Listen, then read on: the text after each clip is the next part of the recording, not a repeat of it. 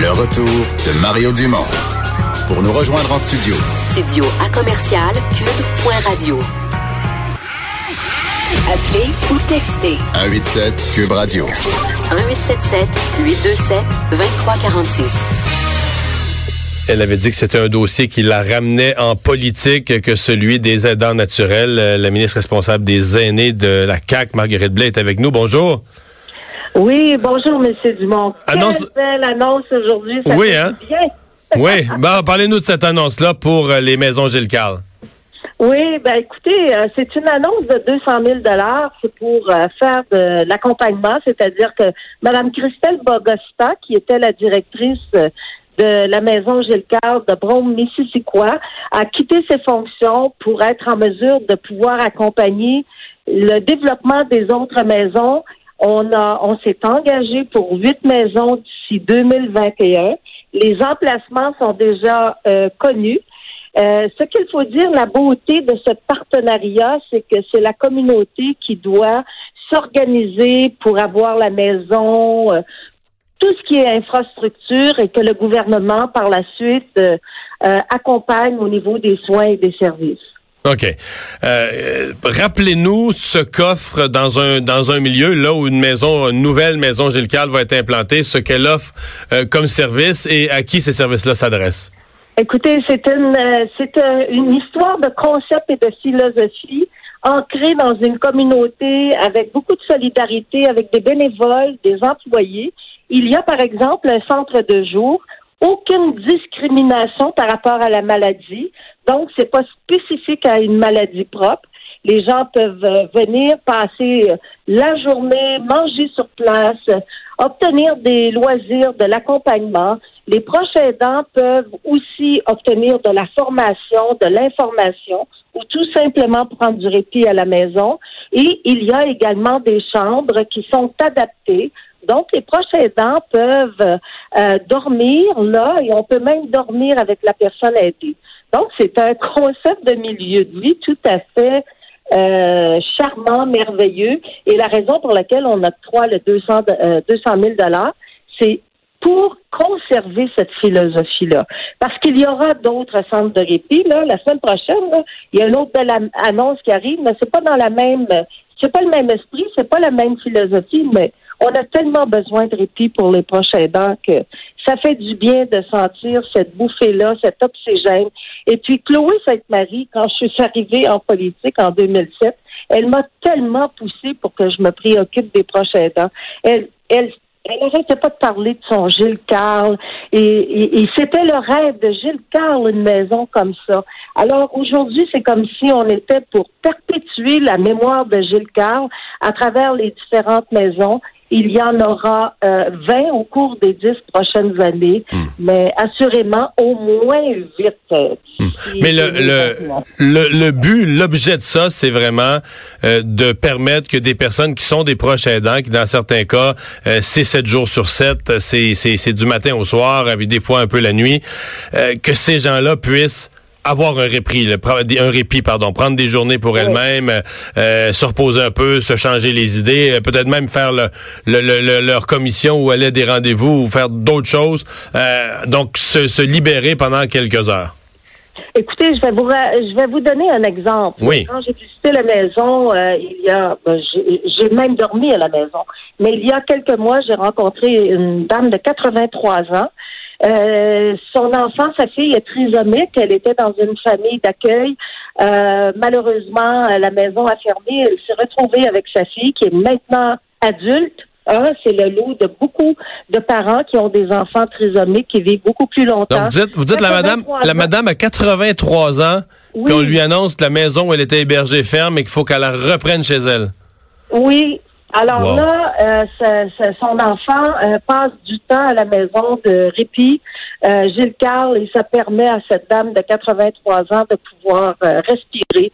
Elle pleurait. Ça lui faisait beaucoup de bien d'être là. Et j'ai rencontré d'autres personnes qui me disent, ben moi là, c'est c'est ma deuxième maison. J'aime venir ici. Il y a de l'amour dans ces endroits-là. Euh, quand on fait du bénévole, euh, du bénévolat ou quand on accepte de travailler dans ces, ces milieux-là qui vont ressembler un peu aux maisons des aînés, c'est parce qu'assurément, on a une mission, on a une cause, on est attaché aux personnes. Il y a des fleurs, il y a des fruits, c'est de la cuisine maison. D'ailleurs, on a fait l'annonce euh, dans la cuisine, là, tu sais. C'est, c'est vraiment très, très, très familial. Madame Blais, euh, quand vous, vous, faites des annonces comme celle-là, on a l'impression que c'est très enthousiasmant. Vous créez de, de, nouvelles institutions. Donc là où il n'existait rien, vous créez quelque chose de nouveau, puis tout ça, puis on espère que ça va marcher. Euh, par contre, dans votre mandat, si on regarde depuis le jour de l'an, euh, des problèmes dans les CHSLD, la maison L'Éden à Laval, le, le, cas de la mère de, de Gilles Duceppe dans une résidence beaucoup plus luxueuse, mais quand même qui a soulevé la question de la sécurité dans les résidences on a l'impression quand même que votre mandat, il est énorme et, vous ramène à l'avant-scène, à régir. Il y a de plus en plus de personnes âgées hébergées. On a de la misère à trouver du personnel. On a l'impression que c'est devenu, autrefois, on disait le ministère de la Santé, c'est vraiment tough. Là, tu te retrouves dans l'actualité constamment à, réagir à toutes sortes de crises. Est-ce que votre ministère, celui des aînés, n'est pas devenu aussi un ministère très, très difficile où on a à réagir à toutes sortes de situations euh, constamment? Écoutez, auparavant, j'étais dans la famille et les aînés. Là, je suis dans le ministère de la Santé et des Services sociaux et j'ai la responsabilité à la fois des résidences privées, des CHSLD. ça fait, écoutez, ça fait des années et des années et des années qu'on ne veut pas véritablement voir le vieillissement. On vit plus longtemps, on développe des maladies neurodégénératives, euh, il y a des maladies chroniques, les cas sont très lourds en CHSLD. On n'a pas vraiment pris le, le, le, tournant nécessaire pour être en mesure de pouvoir euh, euh, réussir à faire autrement. il va falloir changer nos façons de faire c'est pas compliqué, là. Il faut revoir cette structure-là, ce système. Premièrement, les employés, vous savez, il en manque. Fait que, euh, il va falloir être bienveillant, mais il va aussi falloir s'en occuper pour que ces gens soient en mesure de, de, de, de faire leur marché, de pouvoir avoir une famille, parce que c'est c'est une mission, hein, c'est une passion pour eux autres, mais en même temps, s'ils n'ont pas les moyens de pouvoir euh, faire leur vie quotidienne, c'est très, très difficile. Euh, maintenant, euh, quand, quand je quand on mentionne qu'on va faire des maisons des aînés, les gens pensent qu'on va démolir les CHSLD, euh, ils pensent qu'on va dépenser de l'argent pour une structure. C'est pas du tout ça. Il manque 2600 places actuellement.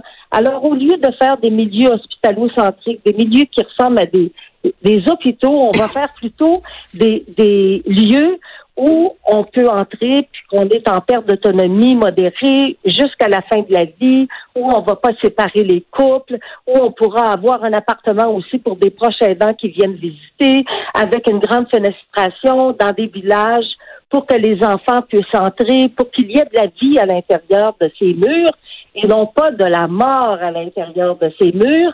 Et euh, nous allons aussi réduire la consommation de psychotiques. Là.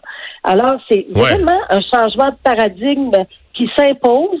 Et euh, ben moi, j'ai décidé de prendre le taureau par les cornes et, et, de le faire. Et on met en place actuellement un comité pour euh, réévaluer, pour euh, réexaminer la certification parce que s'il y a des lacunes, souvent les lacunes, on les apprend au fil du temps. S'il y a des, lacunes, eh bien, on, va revoir ça, mais aussi accompagner les petits propriétaires de résidences parce qu'il y a, depuis 2014-2015, il y a 400, plus de 400 résidences qui ont fermé leurs portes parce qu'il n'y a pas les reins assez solides pour, pour réagir aux, nouvelles exigences. Oui, je sais. Euh, je vais vous entendre sur un autre sujet qui a fait aujourd'hui euh, quand même réagir. Mais ça, ça, vous concerne très indirectement là, comme ministre. C'est que les gens ont vu la nouvelle convention collective des employés de la SAQ. Et comme il a été beaucoup question de, de préposer aux bénéficiaires, de préposer en CHSLD ces dernières semaines, le parallèle s'est fait. Les gens ont dit, ouais, mais regardez bien, on n'est pas capable de recruter dans les résidences personnes âgées parce que c'est un travail qui est difficile, qui est exigeant c'est du soin aux personnes, c'est changer des couches. Puis là, euh, travailler à SAQ est significativement plus payant. Puis là, eux autres ont encore des augmentations à la SAQ. Euh, l'avez-vous entendu, ce, comparatif-là? Puis vous, vous y répondez, vous réagissez comment à ça? Ben, je l'entends souvent. Hein? C'est une, comparaison dans l'esprit. Hein? Les gens tout de suite ils disent, écoutez, on, paie... Euh, 20 euh, dollars, des fois 15 dollars dans le privé, 21 dollars dans le public 28 et plus dans, dans la Société des alcools. Et euh, Christian Dubé, le président du Conseil du Trésor, est extrêmement préoccupé par la question des aînés. C'est aussi euh, euh, un enjeu majeur pour le premier ministre du Québec. Vous savez qu'il en a fait une priorité, les aînés et la santé. Et nous travaillons actuellement pour être en mesure d'améliorer les conditions salariales, mais il y a un budget qui s'en vient. Puis vous le savez, vous avez fait de la politique, M. Dumont. Alors, ça passe aussi par des comités ministériels, ça passe par le Conseil des ministres, mais ça passe par des arbitrages euh, au euh, Conseil du Trésor. Et comme euh, Christian Dubé est très sensible à cette situation, parce que si on veut changer euh, la façon d'agir à l'intérieur des murs, ben, ça va prendre aussi un soutien du Conseil du Trésor qui passe par euh, du financement. Oui, ça passe souvent par là. Marguerite Blais, merci beaucoup de nous avoir parlé. Ben, c'est moi qui vous remercie, M. Dumont. Au revoir. Dans un instant, le boss de Vincent.